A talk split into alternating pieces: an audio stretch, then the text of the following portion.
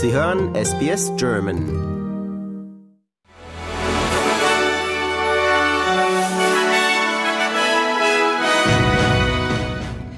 Sie hören den SBS German News Flash an diesem Mittwoch, den 19. Juli. Die europäischen Mittelmeerstaaten leiden unter der anhaltenden Hitze. In Italien wurde in 23 Städten die höchste Warnstufe ausgerufen. Für Rom werden in den nächsten Tagen 41 Grad erwartet, für Florenz und Bologna 37 bis 39 Grad. In Griechenland soll das Thermometer auch über 40 Grad steigen. Dort toben zudem mehrere Waldbrände, vor allem um die Hauptstadt Athen. Auch in Frankreich werden wegen der Rekordtemperaturen die Hitzewarnstufen erhöht. Die WHO warnt davor, dass Hitze tödlich sein kann, wenn man sich nicht darauf vorbereitet.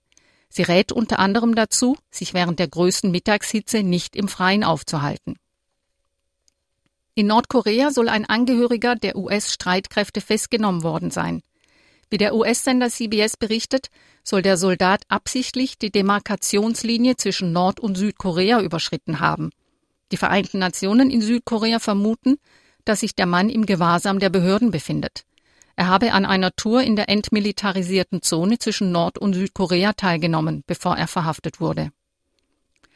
Nachdem der Premier von Victoria, Daniel Andrews, gestern die Commonwealth-Spiele wegen zu hoher Kosten abgesagt hatte, hat er heute einen 150 Millionen Dollar Fonds für Arbeiterunterkünfte in der Region angekündigt. Die Investition soll dazu beitragen, die Verluste der Absage auszugleichen.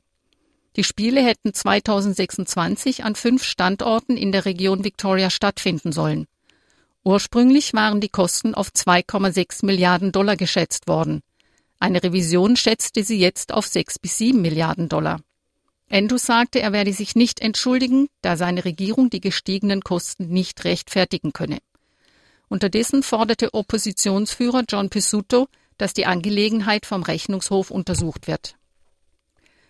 Wegen der Stürmung des US-Kongresses soll Donald Trump in den nächsten Tagen vor einem geschworenen Gremium erscheinen.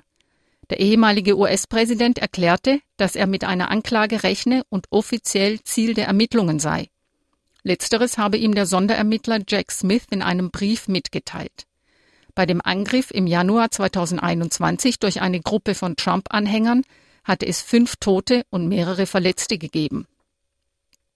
Bildungsminister Jason Clare ist zuversichtlich, dass sich die Zahl der indigenen Studenten an den Universitäten in den nächsten zehn Jahren verdoppeln kann, wenn neue Reformen in diesem Sektor durchgeführt werden.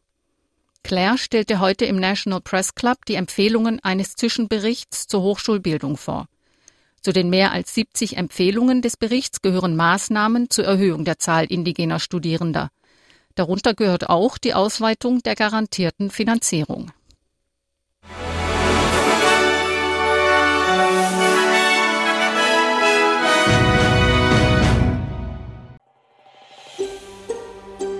Lust auf weitere Interviews und Geschichten? Uns gibt's auf allen großen Podcast-Plattformen wie Apple, Google und Spotify.